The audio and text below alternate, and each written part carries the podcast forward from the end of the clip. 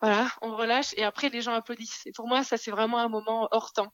C'est, c'est voilà, c'est juste ce moment de grâce où on a, on, a envoyé euh, toute cette euh, cette émotion, cette euh, bah, cette beauté, tout, enfin, tout ça, tout cet échange et, et qu'on sent que le public l'a reçu et et voilà, ça c'est c'est génial. Donc mes moments de joie, c'est vraiment sur scène, vraiment. Qu'est-ce que t'en penses? Carrément. J'adore. Pas tellement. Grave. Exactement. Kaeluna. Kaeluna. Julie Sevilla Freys, c'est à la fois une aura mystérieuse, un tempérament rock, l'héritage du classicisme et le don de la modernité. Julie, c'est le choix du violoncelle et le désir de vivre son art. Julie, c'est assumer son image, partager son univers et de fait rappeler que la musique n'a de sens que si l'artiste la vibre et qu'une audience la reçoit. Julie démontre que l'on peut être une femme qui s'expose, qu'on peut faire le choix de l'excellence et avoir l'audace d'incarner la tradition autrement. Alors que l'on se questionne sur ce à quoi nous aspirons, alors que nous vivons dans une société qui nous abreuve de possibles, Julie, dans l'exclusivité de son choix, offre l'opportunité de se rappeler que trouver sa ligne directrice, son sillon, permet sans doute d'adresser les aléas de la vie avec plus de confiance mais finalement, peut-être que cette force qu'elle incarne, au même titre qu'elle émane le sensible, ne sont pas si évidents qu'il n'y paraît. Alors nous sommes très heureux de partager avec elle un moment où cette fois-ci, ce ne sera pas son violoncelle qui parlera d'elle. Bonjour Julie. Bonjour, enchantée. Enchantée. Julie, peut-être euh, pour démarrer euh, ce podcast ensemble, pourrais-tu nous raconter la genèse de ton engagement au violoncelle? Et bien entendu, en t'écoutant, on ne peut être qu'ému. Pour autant, qu'est-ce qui a motivé ce choix, cet attrait à un instrument aussi intime, Julie? Alors c'est une très bonne question. Alors c'est vrai que comme beaucoup d'instrumentistes euh, professionnels aujourd'hui, j'ai commencé le violoncelle enfant. Donc on va dire que c'était un choix euh, à l'âge de 7 ans. À l'âge de 7 ans. D'accord, ok. Voilà, donc c'était un choix euh, oui et non dans le sens où bon comme euh, beaucoup d'enfants, j'étais en admiration de ma maman, de ma maman, et qu'elle elle aimait le violoncelle, euh, mélomane sans être du tout euh, musicienne, qu'elle m'a proposé, amené à cet instrument, et, et j'y ai adhéré bah, assez vite. Hein. Et puis c'est vrai que après, j'ai, toujours eu ce côté un petit peu bon élève quand j'étais plus jeune, donc je faisais bien ce qu'on me disait. Mais j'ai eu aussi la chance d'avoir des des professeurs, enfin en tout cas le professeur qui m'a débuté et puis après plus tard euh, d'autres euh, euh, qui m'ont bah, qui m'ont poussé, qui m'ont fait confiance, qui m'ont donné l'envie. je suis allée voir, écouter des concerts de musique classique en live, tout ça. Et c'est vrai que bah, quand on est enfant, je pense qu'on a beaucoup moins de, de préjugés, de voilà, on, on prend ce qu'il y a comme ça sans, sans arrière-pensée, sans, sans rien. Et, et j'ai absorbé tout ça et, et, voilà. Et ensuite, euh, il est arrivé un moment vers l'adolescence où je je voyais pas ma vie euh, sans violoncelle, sans musique en tout cas. Et c'est pour ça que j'ai décidé d'en faire mon métier. Hmm. Donc merci à ta maman. Oui. j'avoue être novice quand il s'agit de violoncelle, même si aujourd'hui les barrières s'amenuisent et que l'accès à la musique classique est plus démocratisé, notamment grâce à des, des associations artistiques plus éclectiques. Comment expliques-tu qu'on ne s'autorise pas encore suffisamment un libre accès à la musique classique? Oui, c'est vrai. Bah, c'est vrai que la musique classique euh, a encore une image, euh, surtout auprès des jeunes, j'ai l'impression, euh, un petit peu inaccessible. Alors euh, souvent, les, gens, parfois il y a des personnes après les concerts qui, viennent vous voir et disent ah mais moi, moi j'y connais rien, hein, mais j'ai bien aimé ce morceau-là. Et en fait, comme je dis à chaque fois, on n'a pas vraiment, on n'a pas besoin de connaître euh, forcément le, le, les dessous de, l'œuvre, de l'analyser, de savoir euh, techniquement euh, ce que ça représente, tout ça pour apprécier. C'est comme quand quelqu'un qui connaît rien en peinture et qui va voir une exposition et peut tout à fait être touché, touché par, par en fait juste par le beau en fait voilà. Mmh. Et je pense qu'on n'a pas besoin de, de de, de, connaître pour apprécier vraiment. Enfin, je, moi ça j'y crois assez fort. Et c'est vrai que c'est vrai que la, la, musique classique souvent on a cette image que c'est très euh, pointu, rigoureux, un peu élitiste même. Hein. Euh, Il y a un côté oui élitiste. Ah oui oui complètement ouais. élitiste, réservé seulement à une catégorie de personnes. alors que pas du tout. Et puis c'est vrai que même dans, dans le, quand on est dans le milieu musical, on se rend compte que c'est très étiqueté encore. Il y a euh, il y a des catégories, il y a des gens qui font une, certaines choses qui font pas d'autres, voilà. Mais ça évolue quand même, hein, ça. En même en quelques années, moi je me rends compte entre la génération d'avant et ma génération, euh, il y a quand même des choses qui ont évolué. Euh, les gens se permettent de passer d'un univers à un autre, c'est-à-dire de pouvoir faire et du classique et en même temps d'autres styles de musique. Enfin, moi je crois que tant qu'on fait de la qualité et qu'on le fait entre guillemets sérieusement, enfin voilà, avec euh, passion, envie et euh, je vois pas pourquoi euh, il faut se cantonner à, certains chemins bien précis, même si on est, c'est évident que il faut se spécialiser parfois pour être meilleur dans ce qu'on fait que de trop s'éparpiller. Mais ça, c'est aussi quand on est jeune, quand on est étudiant, voilà, on peut euh, plus se spécialiser dans une chose, mais après, euh, c'est tout aussi enrichissant de s'ouvrir à d'autres univers, je crois. Tu joues d'autres instruments? Alors j'ai appris un peu le piano, mais euh, ça fait longtemps que j'en ai pas, j'en ai pas joué. Et euh, non, après euh, moi je fais que du violoncelle, bah, parce que comme je disais, voilà, c'est vrai que pour arriver à un certain niveau, il faut, on est obligé de passer quand même du temps dessus, et donc ben il faut voilà se spécialiser. Mais après, peut-être que ça m'est déjà arrivé d'avoir envie d'apprendre un autre instrument pour le plaisir, pas pour en, en faire professionnellement, mais et même parce que c'est ça découvrir une autre approche. Par exemple, un instrument avant qui est complètement euh, rien à voir avec le, les, les instruments à cordes. Euh, ça apprend d'autres choses, le souffle, tout ça. Euh. mais bon, je pense que je le ferai quand j'aurai un peu plus de temps libre. Ce qui a pas l'air d'être le cas pour les prochains mois, et tant mieux. Julie, nous, avec Luna, on aime les associations et tu ne seras pas mhm. surprise d'entendre que ton duo avec le danseur Yann Antonio nous a beaucoup touché. Mhm. Touché euh, par la générosité que vous avez l'un envers l'autre et touché par la diversité que vous incarnez dans les énergies, la proposition artistique et vos tempéraments. Aspires-tu plus d'associations ou au contraire, euh, tu t'épanouis dans un rôle de soliste? Alors, je, je crois que j'ai besoin des deux. Parce que et puis finalement, quand on est euh, par exemple comme comme euh, vous dites une association à, entre deux artistes, ben ce sont quand même deux individus, euh, deux solistes séparés qui qui créent quelque chose ensemble. Donc bien sûr, moi j'aime être soliste pour pouvoir exprimer ce que j'ai à dire moi, mais par contre faire que ça, non, en fait on a besoin et c'est très enrichissant et et ça procure beaucoup de bonheur de pouvoir euh, justement euh, découvrir un autre soliste entre guillemets, un autre artiste qui lui va, va travailler différemment, voir d'autres choses. Alors là, en l'occurrence avec Yann, euh, donc lui il est danseur à la base, donc c'est plutôt du, du style hip-hop ce qu'il fait. Et, euh, et c'est lui qui est venu vers moi parce que lui, il avait envie de travailler avec un instrument, un corde, en l'occurrence un violoncelle, voilà, de la musique classique. Et c'est formidable parce que euh, tous les deux, on, en fait, on découvre vraiment l'univers de, de, de, de l'autre et en même temps, on se rend compte que en fait, c'est, ça peut tout à fait être compatible. Voilà, donc je pense que moi, j'apprends beaucoup. Enfin, j'adore le voir euh, danser, évoluer à côté de moi. Je pense que inconsciemment, ça modifie mon jeu.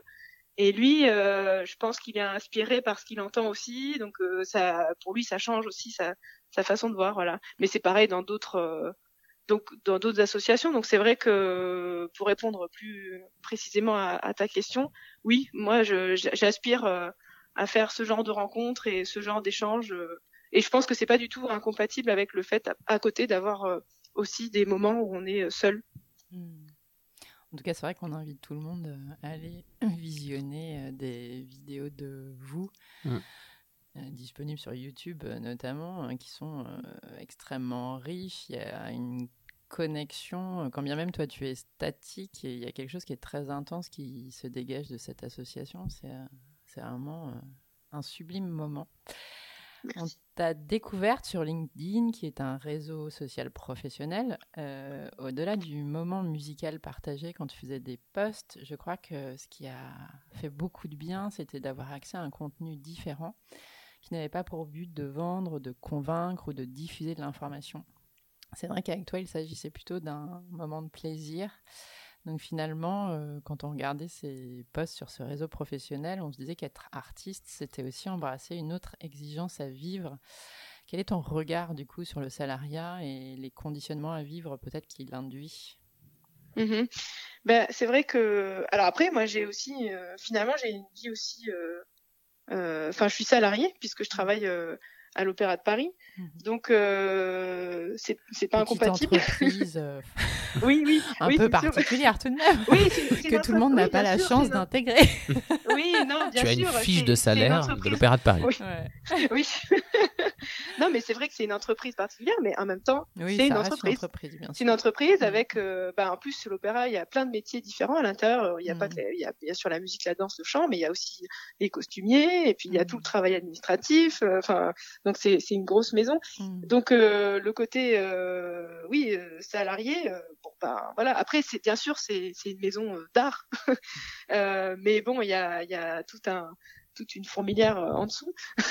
mais en tout cas, ouais, dans qu'est-ce qui change après, enfin le on va dire le, le, le mode de vie euh, bah disons que moi ça, je me contente pas je me contente pas de l'opéra. C'est vrai que l'opéra c'est euh, c'est une maison euh, merveilleuse. Je suis vraiment très très très heureuse et de- de- d'en faire partie. Euh, après c'est un travail de groupe c'est un travail de groupe puisque on est donc euh, au sein de l'orchestre, euh, on est en fosse, on est au service de de ce qui se passe sur scène. Nous, on est dans l'ombre, hein, les, les musiciens dans la fosse, c'est un peu le travail de l'ombre.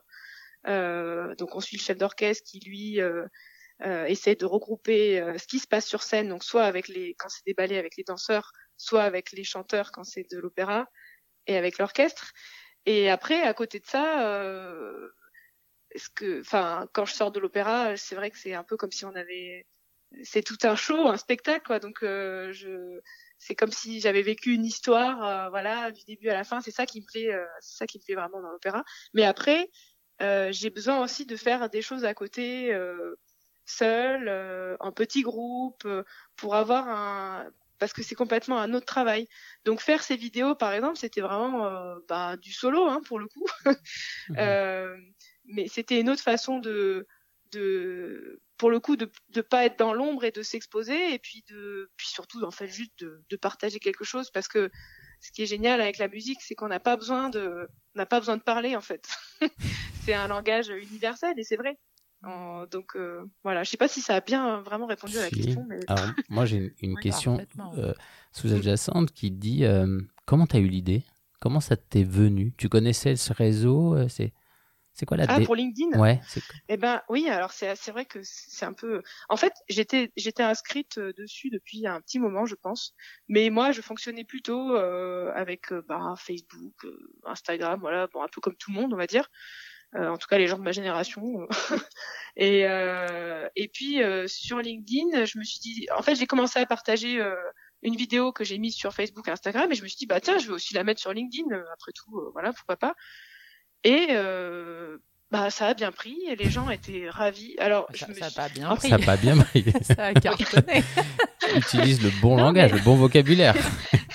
mais j'étais vraiment euh, honnêtement j'étais surprise parce que je pensais pas enfin parce que j'ai j'ai eu beaucoup plus de de succès sur LinkedIn que sur Facebook ou Instagram hein. enfin mais ça n'a rien à voir vraiment rien à voir et je pense que sur LinkedIn en fait tout simplement ça s'adresse à à d'autres personnes je crois hein. enfin j'ai pas fait une analyse de toutes les personnes qui m'ont répondu mais je pense que c'est des gens qui ont peut-être euh, pas d'occasion en fait pas trop l'occasion de de voir ce genre de vidéos et Mhm. que euh, effectivement comme c'est vraiment un réseau euh, euh, professionnel euh, comme tu disais euh, au début euh, Marina Mhm. euh, c'est vrai qu'il y a beaucoup de choses c'est euh, des pour inciter enfin ou pour faire peut-être faire connaître je sais pas après j'y étais pas trop dessus donc je me rendais pas compte et euh, et c'est vrai que les gens ont, ont pris ça euh, comme un bah comme comme si c'était vraiment un cadeau alors euh, moi j'étais ravie j'étais ravie. Enfin, puis surtout, c'était des euh, les commentaires, c'était euh, des choses personnelles. En fait, Mhm. j'avais l'impression que les gens, ils étaient vraiment touchés personnellement. Je crois qu'ils oubliaient même en te répondant qu'ils étaient sur un réseau professionnel. ben, oui, oui. Alors, donc, euh, bah, ça m'a vraiment encouragée à continuer. Donc, j'ai essayé d'en d'en faire régulièrement. euh, et voilà, et je vais continuer. Hein. Franchement, je vais continuer parce Bah que voilà, je tu as démarré à la période avant le confinement ou euh, parce que moi je les non, ai je l'ai vus- demandé pendant, pendant Ah, le, au début du confinement. Euh, parce que euh, c'est vrai que euh, bon, on savait pas effectivement comme tout le monde combien de temps hein, ça allait durer. Euh, mais bon, je me suis dit bon là, il y a plus de concerts, plus de plus rien pour l'instant. Euh, mais moi, je vais pas euh, ranger mon violoncelle dans la boîte et puis attendre euh, que les deux mois ils se passent. Donc j'avais envie de travailler, d'en profiter justement pour travailler des choses que j'avais pas le temps de travailler avant, voilà. Et puis je me suis dit, mais en fait, euh, j'ai envie de continuer à partager euh, ma musique ou euh, à me faire connaître, enfin voilà, à, à, exister en fait en tant que musicien, parce que le musicien tout seul dans sa chambre, bon c'est bien, mais c'est pas le but. enfin, c'est le but, c'est vraiment de, de de partager. Donc c'est comme ça que j'ai commencé euh, au début du confinement. Après, je pense que j'étais pas sur LinkedIn. C'est vrai que j'en ai pas vu d'autres, mais après, il y a plein d'orchestres, il y a plein de gens qui ont qui ont fait des vidéos, des, des collaborations aussi à distance, euh, des choses comme ça. Euh, il y en a pas mal qui l'ont fait. Il y en a sûrement beaucoup qui n'ont pas osé aussi. Parce que honnêtement, moi, faire des vidéos comme ça, j'aurais pas osé avant le confinement, par contre.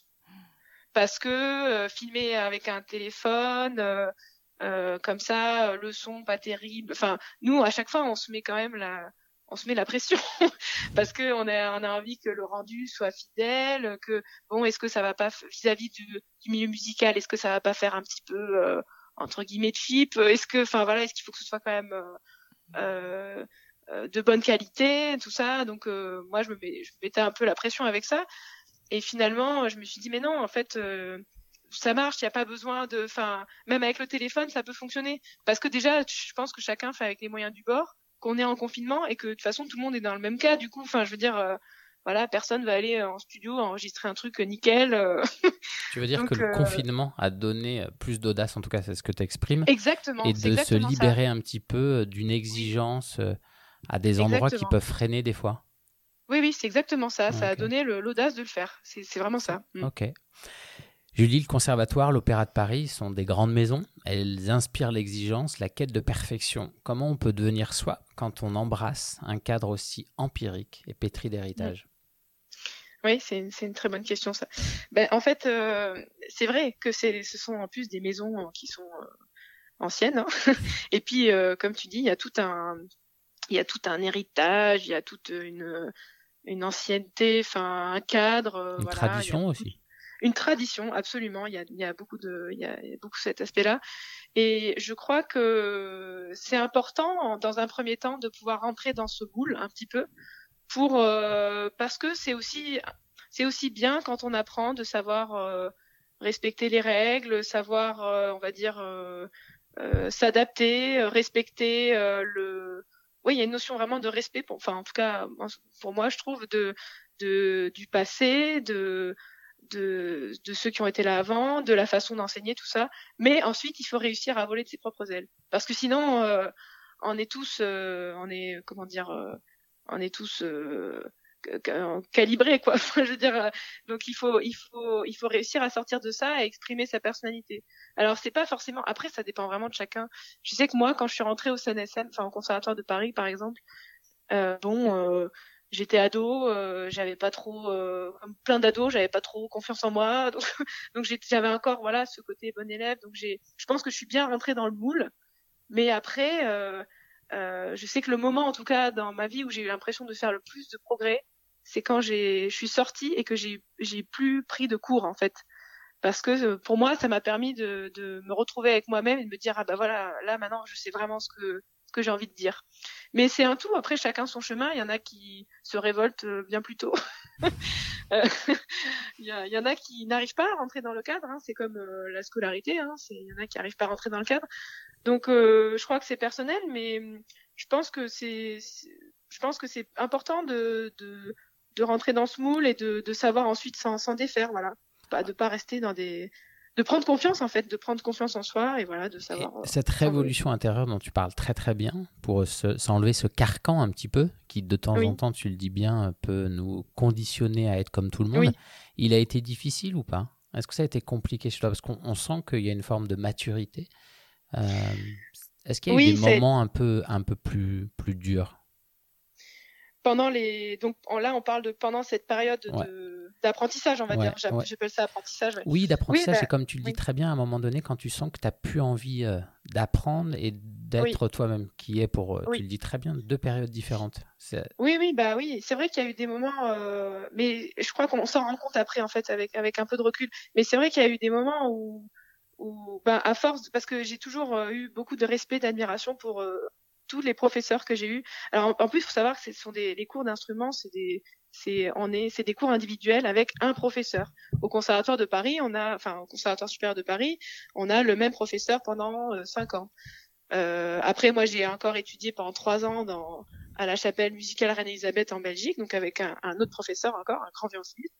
Et c'est vrai que voilà, j'ai toujours eu respect, admiration pour mes professeurs, donc je, je vraiment je buvais leurs paroles Mhm. Euh, et j'avais peut-être un peu tendance à, à m'oublier moi-même. Alors après, c'est vrai que c'est c'est pas évident parce qu'il faut savoir euh, prendre ce qu'il y a à prendre et puis en même temps faire après son propre mélange parce que sinon on joue tous pareil. Donc euh, alors que chacun a sa sensibilité, son voilà. Et puis j'ai toujours eu du respect pour le texte parce qu'il faut pas oublier que nous, enfin en tout cas en classique, nous sommes des interprètes. Enfin les instruments, c'est-à-dire qu'on a euh, une partition qui a été écrite par euh, telle ou telle personne il y a en général il y a très longtemps. Ou pas quand c'est de la musique euh, contemporaine d'aujourd'hui. Et, et j'ai toujours eu du respect pour ça de de se dire bah voilà c'est de la musique qui traverse le temps il y a quelqu'un qui a écrit ça donc euh, il faut respecter ce qui est écrit le texte et puis en même temps il faut réussir après à se détacher de ça. Mais ça j'ai encore une fois je pense que je l'ai vraiment réussi à faire ça quand j'ai arrêté ouais quand quand j'ai je voilà au bout d'un moment je dis en fait maintenant je veux faire j'ai plus besoin ou j'ai plus envie qu'on me qu'on me donne la direction. J'ai envie de voilà de chercher moi-même et de et de et de faire mon interprétation et mais après euh, tout ce qu'on m'a dit tout ce que j'ai appris c'est un bagage qui est là. Mais maintenant j'ai euh, assez d'assurance pour dire bah ça j'aime ça j'aime pas euh, voilà. Mais ça c'est une question de après de, de goût c'est très personnel hein.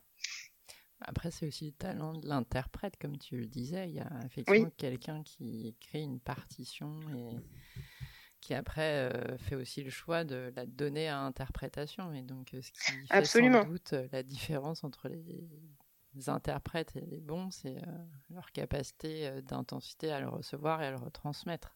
Donc, Ah oui, à le là, transmettre. le, le Mm. tempérament est, est important. Et moi, je, vou- je voulais te redire à quel point je, bah, je trouve que c'est bien euh, qu'en tant qu'interprète, justement, tu aies le courage de, de poser ces mots, de dire que tu as besoin d'être reconnu pour euh, qui tu es, que toi aussi tu as envie euh, d'échanger librement autour de ta personnalité, de ton univers. euh, voilà, c'est, euh, Mm. je trouve que c'est c'est important de le faire parce qu'au final, tout le monde y aspire un peu, mais on n'a pas toujours le courage de le dire.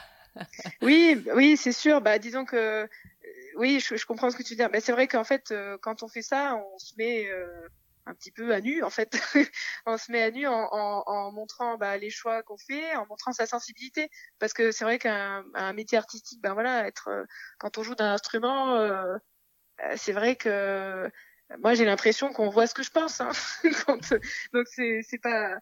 Et en même temps, je me dis bah en même temps j'ai bah, je me dis j'ai de la chance de pouvoir faire ça comme ça parce que je suis sûre qu'il y a plein de gens qui aimeraient euh, savoir jouer d'un instrument pour ça aussi pour Mm. pouvoir euh, s'exprimer ou voilà euh.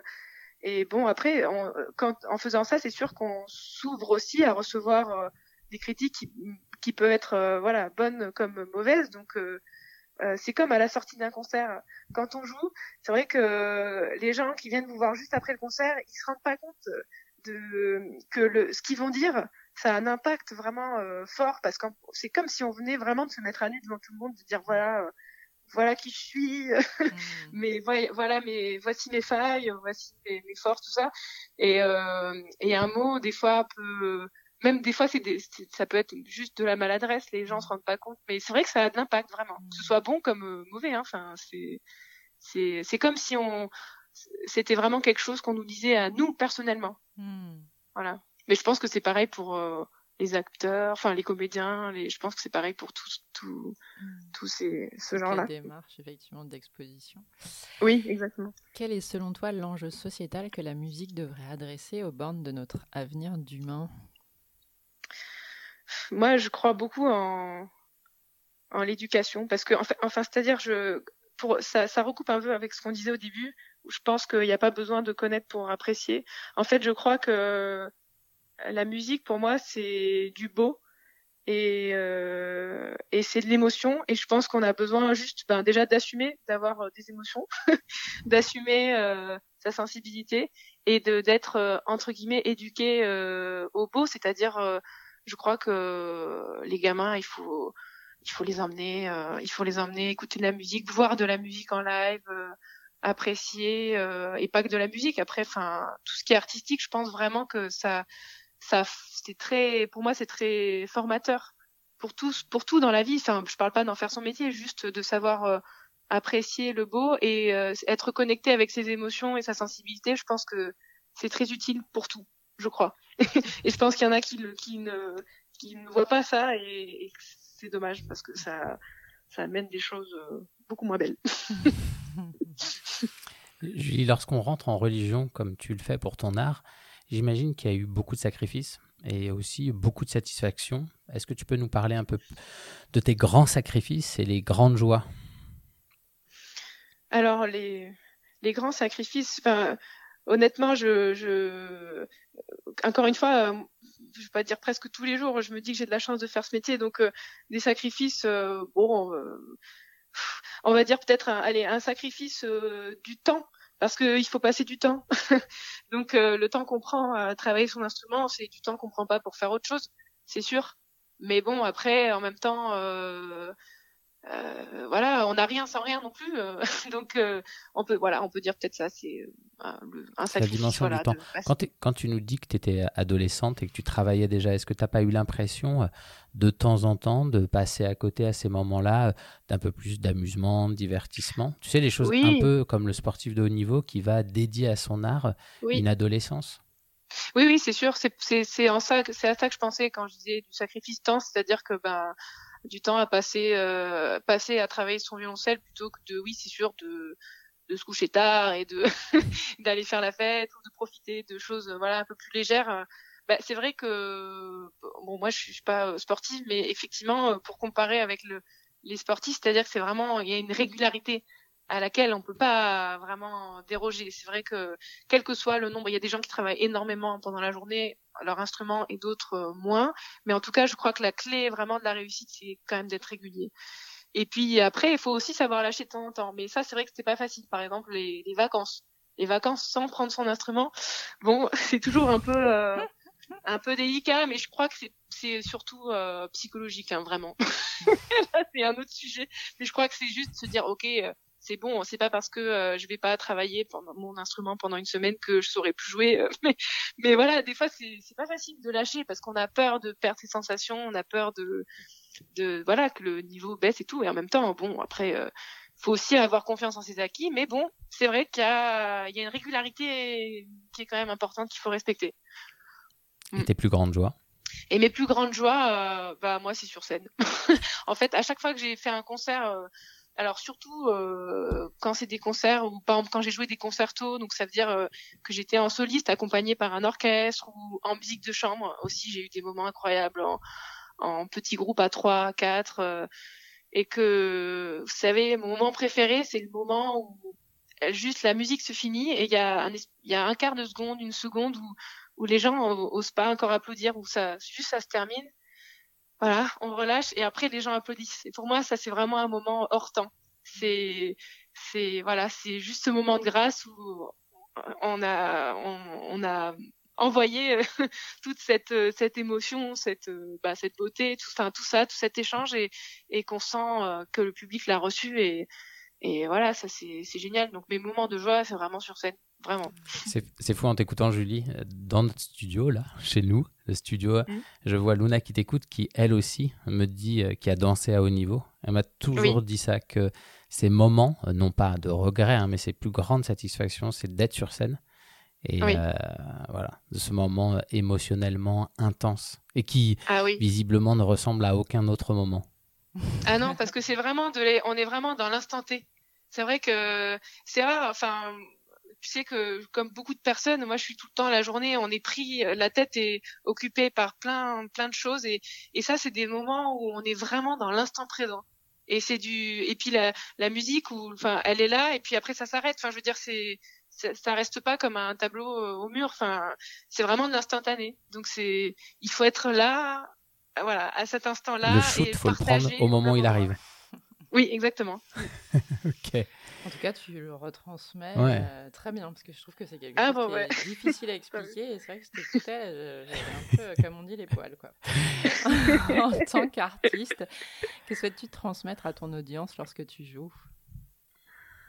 Ben, Ce que j'espère toujours, c'est que, euh, que les gens repartent en ayant vraiment une émotion. Alors, quelle qu'elle soit, parce que finalement, on se rend compte que euh, alors nous, enfin voilà, on joue, on, on, forcément ça fait écho avec des avec des moments de vie, euh, ça fait écho avec euh, sa personnalité, ce qu'on a. Enfin, mais les gens qui le reçoivent, eux, ça leur fait penser à autre chose, ça leur fait, ça, ça leur rappelle autre chose, ça, selon dans quelle situation ils sont, voilà, au moment où ils écoutent. C'est vrai que donc moi tout ce que j'espère c'est qu'ils ressentent quelque chose, voilà, de une émotion et puis et puis euh, que, que ça reste quelque chose de toujours d'authentique. Ça c'est pas c'est pas forcément évident parce que comme on disait tout à l'heure, il y a des fois c'est un peu euh, le milieu peut paraître un peu guindé. Euh, voilà, on arrive dans la salle, il faut pas faire de bruit. des fois quand c'est des très belles salles, les gens osent pas. Sont... Mais je crois que il faut, garder ça comme quelque chose de voilà de comme je disais de, aussi de brut quoi. C'est c'est l'essentiel, je veux dire, c'est l'essentiel. Après, tout ce qu'il y a autour, c'est de la déco. c'est vrai qu'il y a des gens qui sont bien décorés quand tu vois l'opéra. ah, oui, oui. Qu'est-ce qui te nourrit artistiquement, cognitivement et corporellement? Bah, Mon quotidien. enfin, C'est-à-dire le, le, mes émotions du quotidien. Euh, encore une fois, c'est une question de sensibilité. Bon, bah voilà, comme plein, comme plein de musiciens, je suis quelqu'un de sensible, donc euh, il m'en faut pas beaucoup.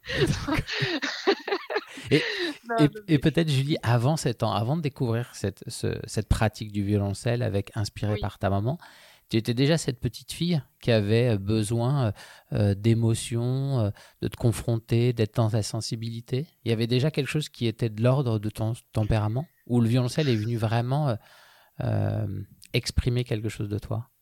Non, je pense, enfin, honnêtement, j'ai pas beaucoup de souvenirs, mais je pense que c'est quelque chose qui était déjà là et que en fait, c'est grâce au violoncelle. Euh, peut-être que si ça n'avait pas été le violoncelle, euh, j'aurais trouvé un autre moyen de d'exprimer, de partager et puis de, de recevoir aussi finalement euh, de l'amour parce que le fait de, de, de jouer d'un instrument, comme je disais tout à l'heure, c'est un partage. On joue pas pour soi. Enfin, on joue pas que pour soi, on joue pour les autres aussi, mm. en, en, espérant que, que ces autres-là, ils apprécient, qui donc il y a ce besoin-là, euh, sûrement euh, inconscient ou pas, euh, de d'une certaine reconnaissance. Je pense que, enfin, il n'y a pas de honte à le dire. Enfin, je pense pas être la seule dans ce cas-là. Non, non, te rassure. Donc, euh, donc... Ceux qui disent le contraire, je pense que peut-être ils mentent un petit peu. donc, je crois que oui, peut-être que si ça n'avait pas été violoncelle, ça aurait, ça aurait été une autre forme, euh, je sais pas laquelle, mais, mais en tout cas, voilà. Euh, Écoute, t'as trouvé la bonne. Ouais, oui, oui, oui, voilà. c'est pour ça, mais c'est pour ça que j'ai beaucoup de chance parce que vraiment, je n'ai jamais regretté euh, d'avoir choisi d'en faire mon métier, vraiment. Euh, mm. voilà. Après, on a toujours la chance qu'on se crée. Hein. oui, oui, non, c'est sûr, c'est sûr. J'imagine que tu préfères toujours partager ton art en physique, néanmoins, les supports euh, numériques ont été un partenaire de lien et euh, toi-même tu l'as évoqué. Euh, est-ce que tu t'attendais à autant d'interactions à valeur émotionnelle sur des formats digitaux?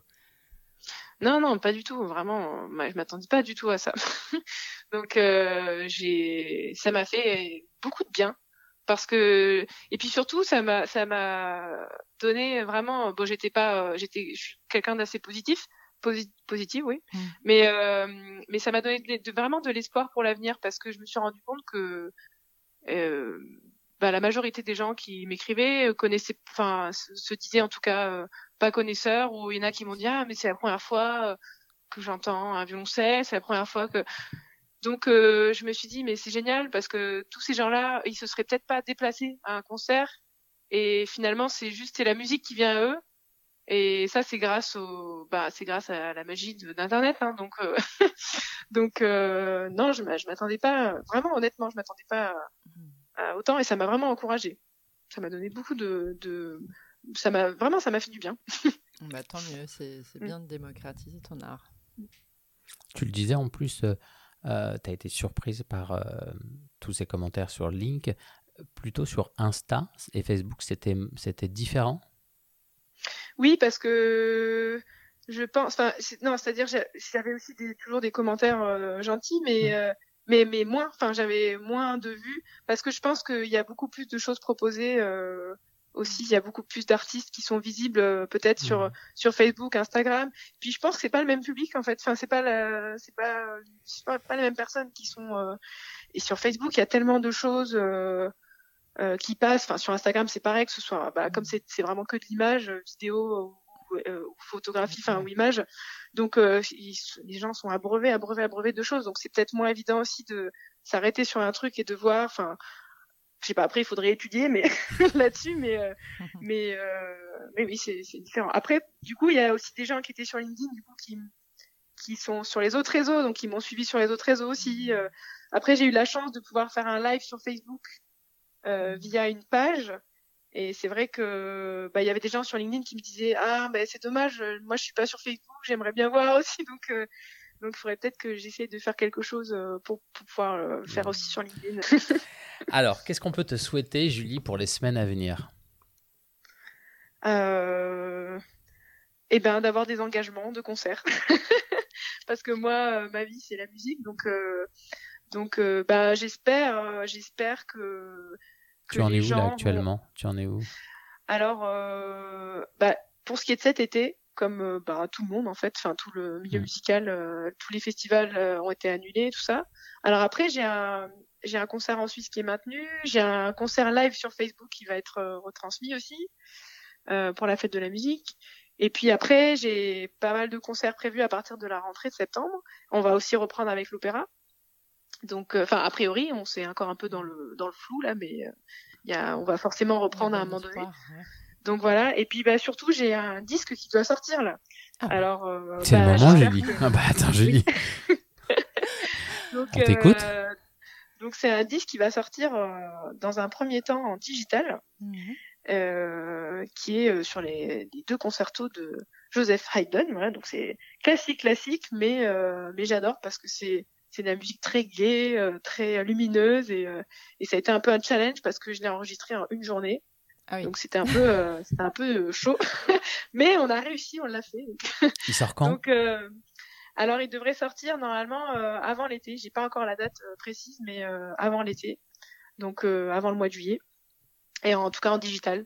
Voilà. Ah bah, donc euh, non, bah que oui, j'espère voilà euh, que ça va m'apporter aussi des concerts, d'autres engagements. Et puis euh, d'autres rencontres avec d'autres artistes, euh, voilà, hein, qui est une belle vie musicale. bah, écoute, c'est tout ce qu'on te souhaite. C'est gentil. Et peut-être pour finir, qu'est-ce que tu souhaites pour les hommes et les femmes qui habitent cette planète en 2020 Ça serait quoi ton souhait? Alors, une bonne santé, une bonne santé, et puis euh, bah, peut-être de garder un, euh, garder comment dire pas un enseignement, ça fait, ce serait un petit peu, euh, un petit peu euh, prétentieux de dire, enfin pompeux, on va dire de dire ça, mais en tout cas de de garder cette notion de de d'instantané, de valeur, enfin de valeur du présent qu'on a eu, je pense euh, que beaucoup de gens ont dû ressentir pendant le confinement. C'est-à-dire de, de se dire en fait euh, la vie c'est aussi ben voilà des choses simples tous les jours on n'a plus on n'a plus la possibilité la possibilité de sortir de de donc peut-être garder ce cet attachement aux, aux choses simples du quotidien et de pas des fois se perdre dans dans des choses qui n'en valent pas la peine de vivre sa vie euh, plus dans l'instant présent peut-être voilà Mm, Bah écoute, c'est un joli souhait que tu leur fais. Pour terminer, les questions de Kaeluna. Romantique ou passionné, Julie? Ah là là les deux Les deux Alors, j'ai- toujours dire, euh, mais non, je suis pas une romantique et tout. Mais, euh, mais après, les gens me disent, mais si, Julie, tu es romantique. Je non, euh, je pense, je pense que je suis plus passionnée que romantique, effectivement. Non. Ouais. Ça, c'est l'amalgame avec la musique classique. Oui. Ensemble ou à deux? Ah, ben, ensemble ou à deux? Ah oui, euh, ensemble ou à deux. Non, En- ensemble, ensemble, parce que parce que c'est toujours des individus, euh, des personnalités, voilà, individuelles qui ensuite font du chemin ensemble. Voilà. C'est un peu une réponse de à deux à À chaque deux. fois. Exactement. Oui, oui, bah oui. C'est pas romantique, c'est passionné, c'est en fait passionné à deux. Elliptique. voilà, oui. Dès que t'enlèves l'héritage, t'as la réponse. Passionné à deux. Cœur ou raison Cœur ou raison Oh, bah cœur, évidemment. Bah oui. Sur scène ou en ligne Ah, sur scène. Ok, pour terminer, hip-hop ou électro? Électro. oui. J'espère qu'Yann m'en voudra pas trop. Eh Génial. ben, un énorme merci Julie pour euh, ce moment et puis un grand bravo euh, encore une fois pour euh, Ben, cette merci. intensité à assumer euh, ce dont tu as envie pour euh, ton art et pour ta carrière. Bravo. Bravo pour ton Merci audace, beaucoup. Julie. Ouais. Merci beaucoup. Merci à vous de m'avoir donné la chance de m'exprimer. Merci.